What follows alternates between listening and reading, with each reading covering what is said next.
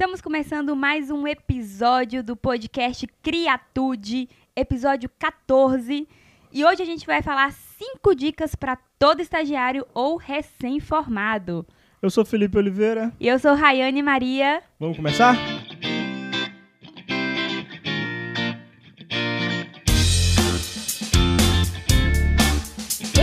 Tema veio pra gente depois do nosso último podcast, que a gente falou um pouquinho sobre aprender no digital. E aí a gente pensou um pouquinho sobre isso, Felipe deu essa ideia que eu achei genial, assim como todas as ideias que esse cara dá aqui, ele é fantástico. Me dera todas fossem assim mesmo. E por que, que a gente vai falar sobre isso? Nós somos mentores né, de estagiários e de recém-formados, porque estamos imersos dentro da área né, de educação de ensino superior, ensino técnico, ensino médio. É, a RAI em particular até faz recrutamento, né? Ela presta serviço de recrutamento quando as empresas pretendem achar alguém com perfil adequado à proposta para vaga. É, e nós, enquanto professores da, de ensino superior, o tempo todo lidamos com essa angústia, com essa agonia que nossos estudantes possuem sobre como funciona, como vai ser, o que é importante saber, como é importante se comportar em relação a uma, uma possibilidade de seleção de recrutamento. Essa semana em particular até eu fiz uma simulação de dinâmica em grupo de recrutamento para vaga de estágio com meus alunos da faculdade. Eu e o professor Giovanni foi bem bacana isso aí. Depois a gente vai falar um pouquinho mais sobre isso. É, e o que, que é esse momento, né?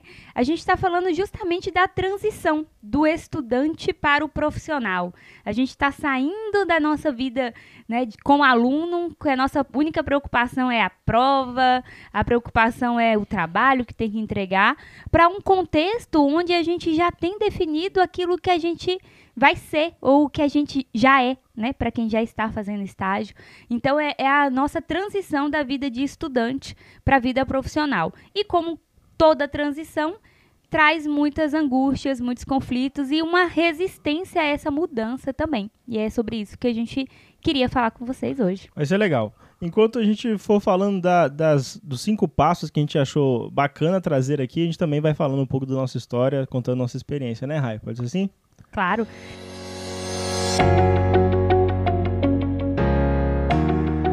Lembrando que a gente não fala, né, o que, que cada um vai falar nesse podcast antes. A gente, não, não planeja. Isso, a gente não planeja, a gente só define o tema.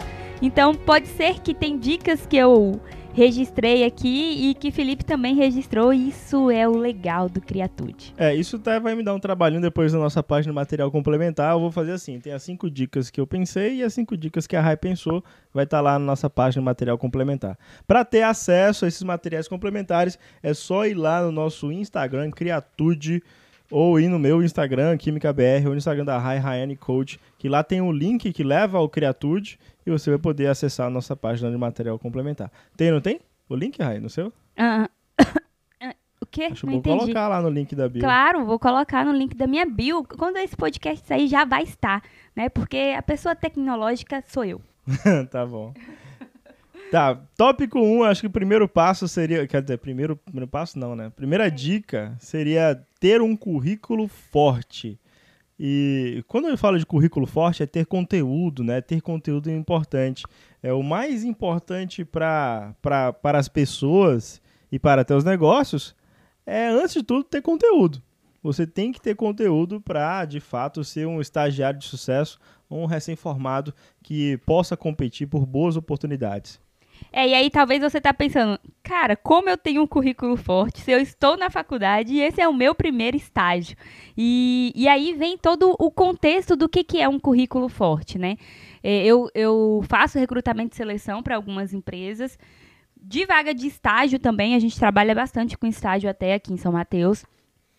E o que, que a gente avalia dentro de um currículo? Não é só conteúdo em si, tipo quantas formações ou quantos lugares vocês trabalharam, mas a estrutura do currículo, a apresentação, erro de português, informação completa. Por exemplo, cursando engenharia mecânica. Tá, entrou que ano, termina quando, em que período, aonde você está cursando, presencial, EAD do diurno, noturno. Então, assim, tem muita gente que faz um currículo que não tem conteúdo nenhum. Você não consegue é, traçar um perfil daquele, daquele candidato porque não tem informações. E aí já vem um ponto importante também. Não se iluda pensando que no seu currículo entra só a sua graduação, só a sua formação profissional da faculdade. No currículo entra tudo aquilo que você estuda. É importante que você coloque tudo aquilo que você estudou, que você tenha uma comprovação que estudou, que tenha uma certificação, que tenha uma declaração, mas o currículo forte não é construído somente com o seu ensino superior, a sua faculdade. É construído com base em tudo aquilo que você aprendeu ao longo aí desse período de faculdade, né? Porque o natural e o perfil de profissional que o mercado de trabalho espera é aquele que não conta só com a faculdade para desenrolar profissionalmente, não. Então já saibam disso. Ao longo da faculdade vocês precisam estar fazendo demais cursos, né? Cursos aí pode talvez por questões de horário, talvez por questões de disponibilidade, eu sugiro né, que sejam é, cursos talvez online, cursos híbridos, mas isso faz parte do processo, tá? E é isso que encanta o, o recrutador. Putz, esse cara faz engenharia aqui, mas mesmo assim ele tá ali, ó, tem um curso de finanças pessoais, ele tem um curso de planejamento financeiro para pequenos negócios, olha que bacana. Você já se mostra um profissional bem diferenciado. É, além disso, também tem que ter lá no seu currículo, e aí vem a importância de você participar de projetos de extensão. Ah, você está na empresa júnior, né? Está em algum projeto de iniciação científica. Isso é muito importante constar no seu currículo, porque mostra que mesmo você ainda não tendo experiência profissional formal, você já tem algum tipo de habilidade desenvolvida ali por trabalhos práticos dentro da instituição de ensino, tá? Então, constar no currículo projetos de iniciação científica também traz um grande diferencial.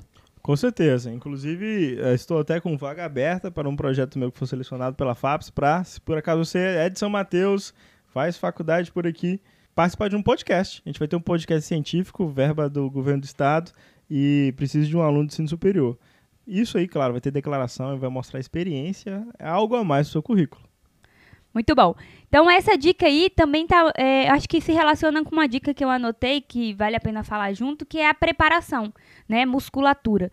Você achar que estou na faculdade te desobriga de se preparar, de se envolver em alguma coisa, é, tá muito errado, tá? Inclusive, teve um processo seletivo que eu participei que a gente contratou a pessoa, não tinha experiência, nunca tinha trabalhado na área, mas fazia é, trabalho voluntário. E foi um, uma coisa que ela fazia uma gestão de um trabalho voluntário muito legal, se envolvia, se dedicava. E aí a gente percebeu naquele perfil um perfil de iniciativa, é, de trabalho em equipe, preocupação com o próximo, várias habilidades ali, várias soft skills que eram importantes para a vaga. Então, é, se preparar, criar musculatura, vem de você estar ativo, estar em desenvolvimento, fazendo alguma coisa. Show. Então, primeira dica é essa: conteúdo, currículo forte. Dica 2, Rai, você. A dica 2 que eu, que eu. Na verdade, assim, a minha dica 1, um, né? Que seria a dica 2 aqui, mas a que eu coloquei em primeiro lugar. Que é não atire para todo lado. Né? Eu acho que, que é uma coisa que a gente. Acontece quando a gente está ali na faculdade, né? Quando você ainda está estudando ou acabou de se formar que você ainda nunca trabalhou em nada. Então, o que vier, eu quero. E aí, isso não te traz clareza e você não consegue trabalhar ou direcionar os seus esforços para aquilo que realmente é importante para a sua vaga. Então, defina um caminho, né? Mapeie as empresas que tem que, na sua região ou onde você quer trabalhar e qual o, quais áreas dentro dessas empresas te interessam, né? Por exemplo, o curso de administração, que é o curso que eu me formei, ele é muito amplo. E e aí, quando eu estava na faculdade, eu tinha muito esse problema, porque eu adorava marketing, mas eu também gostava muito de finanças, sempre amei gestão de pessoas e era apaixonada por estratégia, então eu gostava meio que de tudo, mas eu nunca tinha é, uma experiência profunda em nada. E aí eu parei para pensar e falei assim, não, o que, que eu quero de fato, né? Qual a carreira que eu quero seguir? É a carreira bancária, por exemplo? Né? Eu quero trabalhar em um banco? Ah, não, eu quero trabalhar é, dentro de uma área técnica mais operacional, para quem tem um curso, por exemplo, dentro da administração, poderia trabalhar na produção, na área de produção, que é uma área mais operacional, que cabe também o curso de administração. Ou eu quero trabalhar com a área financeira, ou eu quero abrir o meu próprio negócio, né, que é outro caminho, que é outro know-how que eu tenho que criar. Então tinha que definir um caminho. E a partir do momento que você define esse caminho, você restringe o seu campo de atuação e seu campo de preparação, né? Porque não dá para você se preparar para tudo. Por exemplo, o Felipe falou a importância de você fazer um curso complementar. Mas existem milhares de cursos complementares. Então a ideia aqui é não atire para todo lado, né? É, tenha um, uma diretriz do seu caminho de carreira. Eu falo que ainda é muito muito embrionário falar que vocês podem ter um plano de carreira, porque vocês estão começando. Mas já dá para ter uma diretriz. Eu quero trabalhar no é, eu quero fazer um concurso, por exemplo, é um concurso, eu quero direcionar minha carreira para isso, ou eu quero abrir uma empresa, eu quero trabalhar na, na uma iniciativa privada, eu quero ser profissional liberal. Então tem uma diretriz. Essa é a, a minha dica. É, então, é, tem mais a ver com autoconhecimento essa sua dica, né? Então é importante conhecer o que você tem mais afinidade, que mais gosta, para aí então dirigir seus esforços nesse sentido. Legal, é, mas ao mesmo tempo, enquanto você ainda não conhece, né? Você, se por acaso quem está nos ouvindo está nessa fase, né, de preparação, de estágio recém-formado, se por acaso você não conhece ainda qual o seu direcionamento, qual a área você tem mais afinidade, não tem saída. Aí é tentativa e erro. Experimentar, né? E aí vem a importância das soft skills, que a gente também tem três episódios. Foram três? Três. Três episódios gravados sobre as habilidades do futuro, né, com base no relatório do Fórum Econômico Mundial. E é importante agora pôr em prática soft skills nesse momento de descoberta de carreira, porque vai exigir que você seja flexível, vai exigir que você esteja aberto né, às outras oportunidades, é, a estar aberto a tentar coisas diferentes. Então, eu poderia dizer que, ao mesmo tempo, é uma dica que a gente acabou de construir agora, autoconhecimento. É uma, talvez uma terceira dica. Ótimo. E, e essa questão de você se conhecer, né, do, do autoconhecimento, ela faz com que você pegue atalhos, né? Se você se conhece, você consegue pegar atalho. Eu vou dar um exemplo, contar um pouquinho da minha experiência quando eu estava lá algum tempo atrás, nessa fase, né? E aí eu, graças a Deus, assim, e também a a minha curiosidade. Eu já entrei na faculdade fazendo administração porque eu queria fazer administração, não foi é, um curso aleatório que eu escolhi, né? Foi porque eu tinha afinidade muito com essa área. Meus pais sempre do... foram empreendedores. E do projeto Estudante do Futuro, né? Isso, meus pais sempre foram empre empreendedores, sempre tiveram um negócio. Eu sempre achei o máximo você ter uma empresa e você cuidar de tudo. E aí, quando a gente estava no segundo ano do ensino médio, a gente fez um projeto sobre empreendedorismo. A gente, é, eu e Felipe, a gente se conheceu na escola, tá? Deixa eu abrir é, um parêntese para vocês não tá entendendo bem essa história, a gente se conheceu no ensino médio, segundo ano do ensino médio. Isso. A gente começou a namorar com 16 anos e estamos aqui, ó, até hoje nesse é, mas terminou de amor. nesse caminho aí, mas voltamos. É, terminamos duas vezes, né? É, voltando ao assunto. e aí, então, no, quando a gente estava no ensino médio, a gente fez esse curso. E ali, para mim, foi um divisor de águas mesmo. Porque eu já tinha afinidade, mas não tinha consciência. E quando a gente fez esse curso, eu já, já defini que eu queria fazer isso. E aí, então, desde o primeiro período, eu já tinha estágio. Eu, eu saí de um estágio para outro, direcionando muito a minha carreira. E esse projeto que a gente fez foi do Sebrae. Então, eu tive contato com o Sebrae e falei, cara, eu quero estagiar no Sebrae, eu quero trabalhar com o Sebrae, eu quero trabalhar com, esse, com isso que eles fazem, que é dar apoio, dar consultoria para as empresas. Isso lá no, no primeiro período da faculdade. Só que o Sebrae ele não estava com processo seletivo de estágio aberto, e aí eu entrei na Unimed para fazer estágio na Unimed. E quando o Sebrae, mas eu continuei com contatos lá no Sebrae, que é outra dica minha que está aqui também, sobre network, né? Mas continuei com esses contatos no Sebrae e quando teve uma, um, uma possibilidade de estágio, eles me mandaram. E aí eu entrei no Sebrae. E quando eu entrei no Sebrae, ele já foi já foi para mim uma, uma oportunidade muito alinhada com aquilo que eu já sabia sobre mim. Então eu meio que cortei bastante, é, peguei um atalho, cortei bastante caminho para entender sobre a minha percepção de carreira, né? Aquilo que eu queria de fato seguir, que é o que eu faço hoje. Trabalhar com consultoria, ajudando empresas a serem melhores, a terem melhores resultados, né? Claro que eu tive aí algumas paradas no meio do caminho, por exemplo, é, quando eu estava no Sebrae, já no, quase finalizando o meu segundo ano de estágio, o Sebrae ela, ele não pode contratar, né? O Sebrae é concurso. E aí depende de quando tiver concurso para você entrar dentro do Sebrae. E aí, quando eu estava já no final desse meu segundo ano, a Suzano, que é uma empresa aqui da nossa região, ela é, abriu o processo seletivo de estágio. E eu falei, cara, eu vou entrar na Suzano. Não é o que eu quero e não vou ficar lá muito tempo. Mas eu vou ter contato com processos internos de uma multinacional, de uma empresa estabelecida, de uma organização já é, comprovadamente com bons resultados, né? Isso vai me trazer know-how muito grande para depois conseguir trabalhar com consultoria. Então, quando eu entrei na Suzana, eu já queria que fosse um, um período provisório na minha carreira, mas que era necessário para aumentar o meu leque, né, de, de informação e conhecimento em relação a, ao funcionamento das organizações. Então, o autoconhecimento, no meu caso, me ajudou muito a cortar. É, cortar caminho, né? Por exemplo, eu recebi uma, uma, uma proposta enquanto eu estava fazendo estágio para trabalhar dentro do, do, de um banco.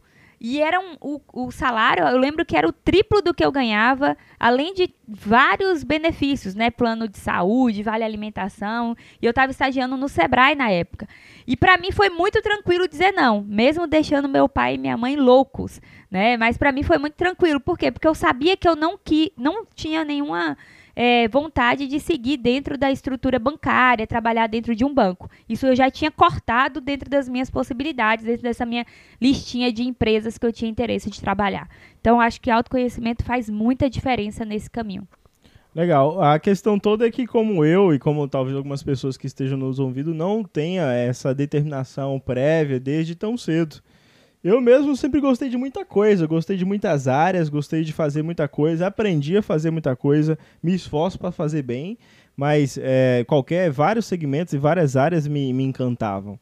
Quando eu fui fazer química em Ilhéus, na faculdade, eu poderia ir para a área farmacêutica, poderia ir para a indústria, como eu fui para a indústria têxtil, poderia para petróleo e para combustíveis, enfim, ia para a indústria de cosméticos. Acabou que fui me descobrindo ao longo da faculdade, por muita tentativa e erro, né? Eu estagiei, eu fiz iniciação científica durante a faculdade inteira, foram três estágios de iniciação científica, e aí eu testei diferentes áreas. Testei produtos naturais, testei área de biodiesel, de combustíveis, e testei a área de química computacional também, que já vi que não gostava dessas coisas por testar. Gostei muito da área de petróleo, da área de energia, no estágio de biodiesel, foi onde eu mais é, criei afinidade, tanto é que eu vim fazer mestrado em energia depois, né, no setor de petróleo. E aí a minha carreira tocou na, relacionada com essa área de energia, e uma coisa que eu sempre gostei também por tentativa e erro desde a faculdade foi dar aula.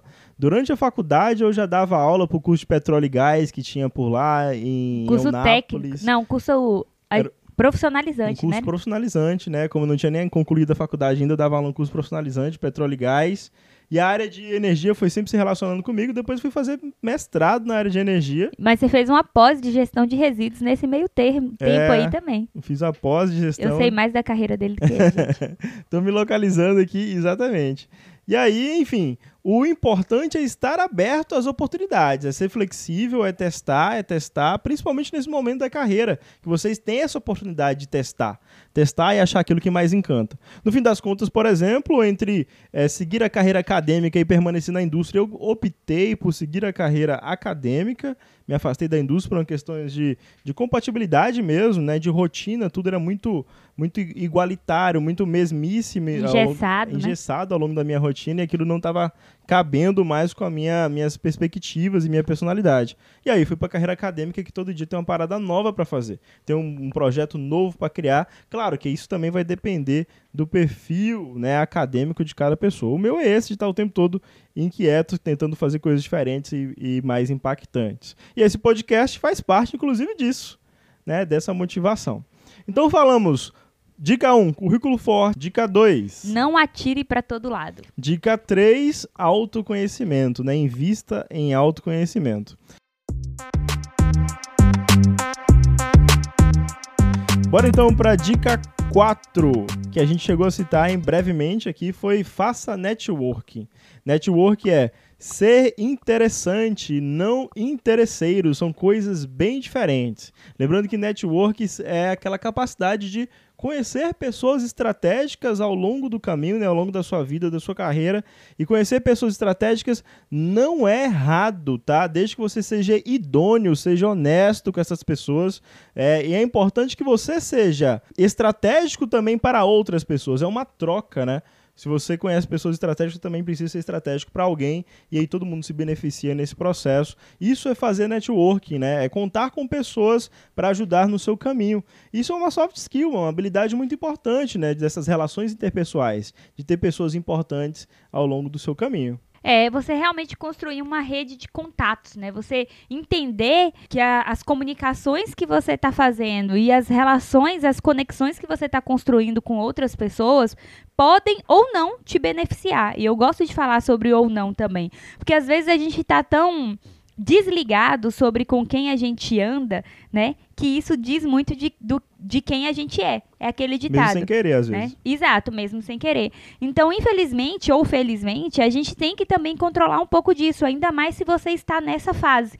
Eu falo isso, por exemplo, é, na sexta-feira, a gente está gravando podcast aqui no domingo, dois dias atrás, um colega me ligou e falou assim, Rayane, estou precisando de indicação para vaga X.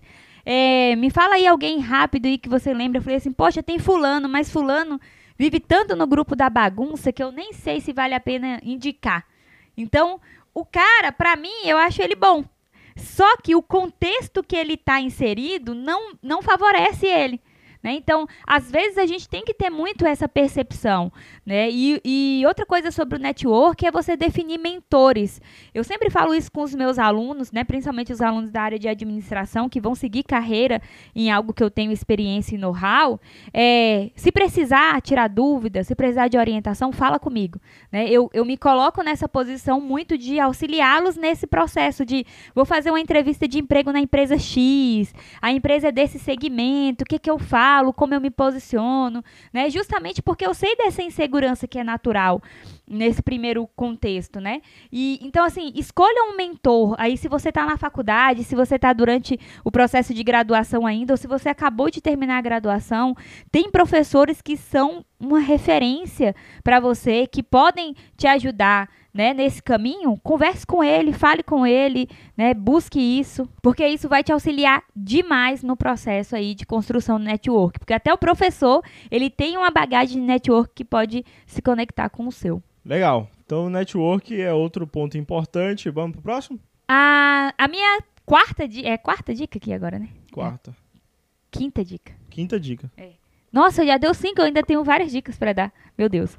Mas tudo bem. Não, é porque você escreveu suas cinco lá, eu escrevi minhas cinco aqui. É, exato. Mas vai dar reg, bora lá. E, e aí, a minha quinta dica é não ache que você é melhor do que você realmente é. É, é uma coisa que sempre acontece muito nesse final do, do curso ou de quem está aí já indo caminhando para o final da faculdade. A gente tem duas possibilidades. A primeira é você achar que você não, não sabe nada, que você não é bom. E aí a gente pode cair na síndrome do impostor, que é um contexto muito de insegurança, de fraude, né? Onde você se auto-sabota por achar que você não consegue. É, não consegue, na verdade, não consegue entregar aquilo que você está sendo proposto. Então aparece uma vaga e você fala, ah, mas eu não tenho experiência, não posso nem me candidatar a essa vaga. Tem gente que nem se candidata. E essa síndrome do impostor, ela também acontece para quem já está em um estágio, já está em um emprego e você pode, pode ser desencadeado por uma falha. Então, quando você está é, nessa fase final do curso, você pode ter essa insegurança muito grande. Que é ou, é normal que é normal, mas que a gente tem que direcionar e tem que entender que você vai errar mesmo. Ou a, o segundo ponto, que é quando você acha que você é a última bolacha do pacote. Ah, tô terminando a faculdade e agora eu vou é, achar um emprego que eu vou ganhar muito dinheiro e antes do 30, dos 30 provavelmente eu já vou ser milionário com vou estar tá aposentado e vai tá, dar tudo certo. Então nenhuma das duas é, pontas, né? Nenhum dos dois extremos ele vai ser interessante para você. E a gente sempre percebe isso no processo seletivo. É, a última, teve um processo seletivo que a gente fez para uma empresa que, que eu, eu, faço uma pergunta assim. Vamos supor, ó, tô te dando uma dica, hein? Essa pergunta é a pergunta chave no nosso processo seletivo. É, você foi contratado por essa empresa. e aí depois de dois meses você foi demitida, você foi desligada. Por qual motivo seria? Essa é uma pergunta que a gente faz, que é uma pergunta que a gente fala que é uma pergunta chave. E aí a menina virou pra gente e falou bem assim: não sei o motivo, mas quem tá perdendo são vocês, porque eu sou ótima. e a gente nem acreditou que ela deu essa resposta. Tava, estávamos eu, a Aline, que é minha sócia, que a gente também faz processo seletivo junto, e os, os, gestores da empresa. E a gente se olhou e não teve nem o que comentar. Né? Então ela realmente se achava a última bolacha do pacote. Quem perdeu foi você, porque eu sou ótima. Eu falei, é, autoconfiança tem, check. É. Né? Então tem que ter muito cuidado com isso, né? É, estar aberto, entender que você vai errar mas também entender que humildade é um ponto principal para quem está começando. É, humildade faz muito parte do processo. Sobre essa insegurança que a Rai trouxe, é, eu tenho um dado aqui, coincidências até. A Companhia Nacional de Estágios, ela divulgou em 2020 uma informação, um levantamento né, sobre a, os sentimentos que os recém-formados tinham ao sair da graduação. E fato é que seis em cada dez participantes não se sentiam prontos para o mercado de trabalho, ou seja, 60% dos formados não se sentiam aptos ainda para entrar no mercado de trabalho, 40% ainda diziam que precisam adquirir mais experiência profissional, a faculdade não era o suficiente e aquilo que eles fizeram ao longo da faculdade não foi o suficiente, e outros 20% alegaram que é preciso melhorar o currículo das faculdades para que ele se torne um profissional mais competitivo e apto para o mercado de trabalho. Sobre essa questão da humildade, antes da gente trocar de tópico, é, tem uma, uma, um estudo né, que revelou a síndrome do efeito Dunning-Kruger. E esse efeito Dunning-Kruger é aquele que explica sobre a relação entre conhecimento e confiança. E se há um desequilíbrio, vou até colocar o gráfico do Dunning-Kruger lá na nossa, nossa página de material complementar. Gente, é fantástico isso. Depois vocês podem se aprofundar que vale a pena. Esse estudo é demais e vale para tudo, né? A gente tá, tá contextualizando com a dinâmica de um recém-formado. Mas basicamente ele relaciona o nível de confiança com o nível de conhecimento na área.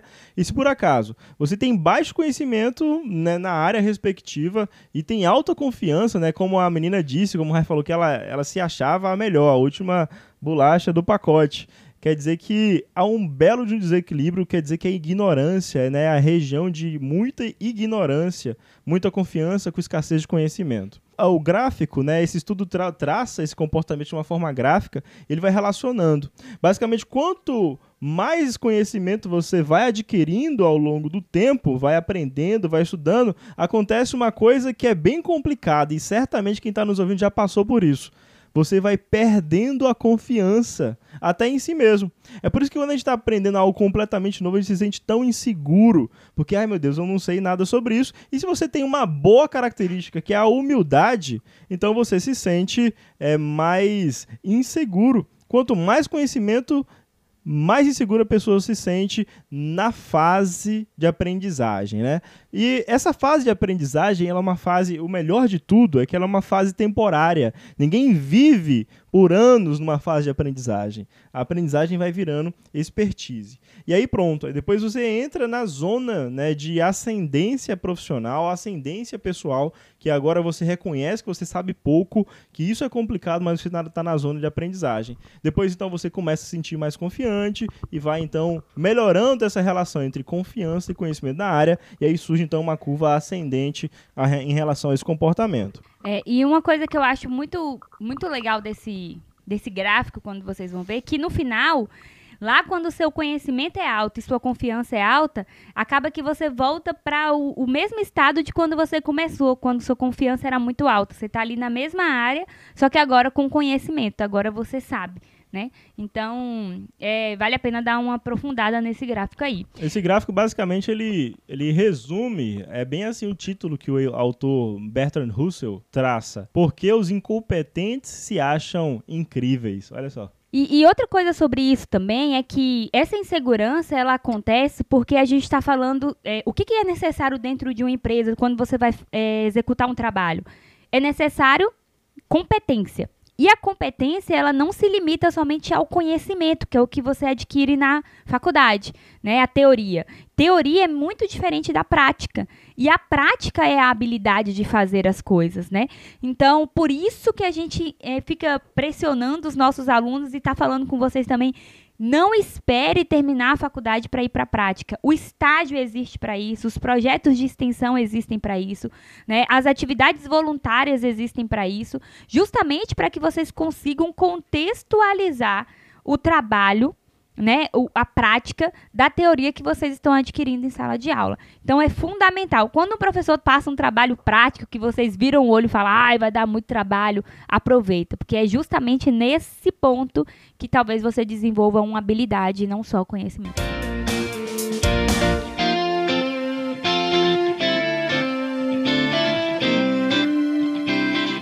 Bem, já batemos nossas cinco dicas, só que na nossa metodologia de eu montar as dicas daqui, Rai montar as dicas delas de lá, acaba que várias dicas foram coincidentes, né? Isso é ótimo.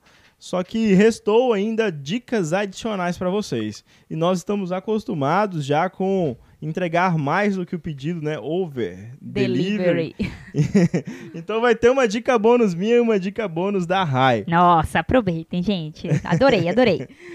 A minha dica bônus, na verdade são duas, deixa eu resumir aqui. A minha dica bônus vai ser: tenha comprometimento, iniciativa e entenda do negócio que você está sendo selecionado, está sendo recrutado. Primeiro, comprometimento, a, a capacidade de se dedicar né, em aprender, em perguntar. O momento é esse. Então, o momento do estágio é o momento de fazer perguntas, de conhecer bem sobre o negócio e ter iniciativa. Né? Ter, uh, o, o mundo hoje precisa de pessoas com iniciativa.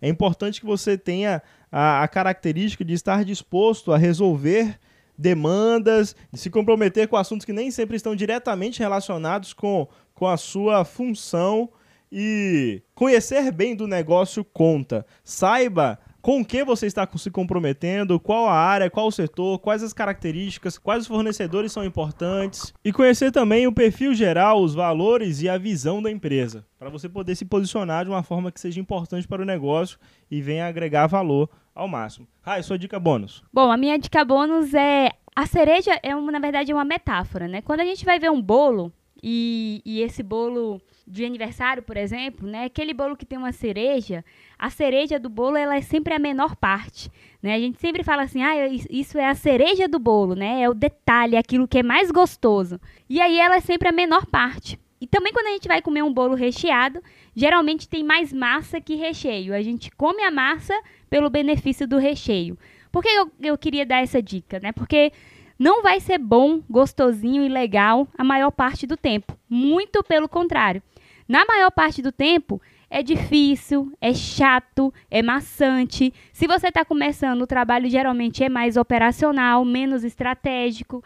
E às vezes a gente fica com uma inquietação em relação a isso. Então você vai precisar comer a massa do bolo para ter acesso ao recheio. Você vai precisar trabalhar constantemente, dia a dia, numa construção lenta, gradual, para você chegar talvez aquilo que você quer, quer ser gerente, quer ser dono do seu próprio negócio, quer ter autonomia, que é ganhar não sei quanto, né? Não sei qual é o seu plano, mas na maior parte do tempo a gente vai ter que ter uma dedicação enorme, né, fora da curva, principalmente para quem está começando a carreira. E nesse contexto, é, vai ser muito chato, difícil. Você vai, talvez, você vai achar que você não está sendo remunerado suficientemente, mas você precisa passar pelo caminho das pedras, passar por tudo isso para você chegar lá. Então, é, constância, paciência e consistência. Esse é, essa é a minha dica de ouro, né? Para quem está começando e para quem está em qualquer fase da carreira também. Se por acaso você viu valor nesse podcast, você curtiu algo desse episódio, indique para seus amigos, manda lá no grupo da turma, manda no grupo da galera que se formou e compartilhe, fala, velho, olha que papo interessante aqui. E faça com que esse podcast seja conhecido por, pelo maior número de pessoas possíveis, que a nossa intenção é sempre a melhor possível, é contribuir com a vida de vocês em todos os sentidos. Eu então faz igual Alan. Alan foi o nosso convidado do último podcast. Abraça, Alan. E ele fez uma divulgação que eu achei muito legal. Se você gostou, manda para os seus amigos. Se você não gostou, manda pros inimigos, uai. Não tem problema, não. Se não gostou, eles merecem também. é, receber. amei. Adorei essa dica. Em suma, o que a gente precisa fazer, e nós formados, e quem está estagiando, quem tá, acabou de se formar também, sempre estar em movimento. Por isso, Sai, do lugar.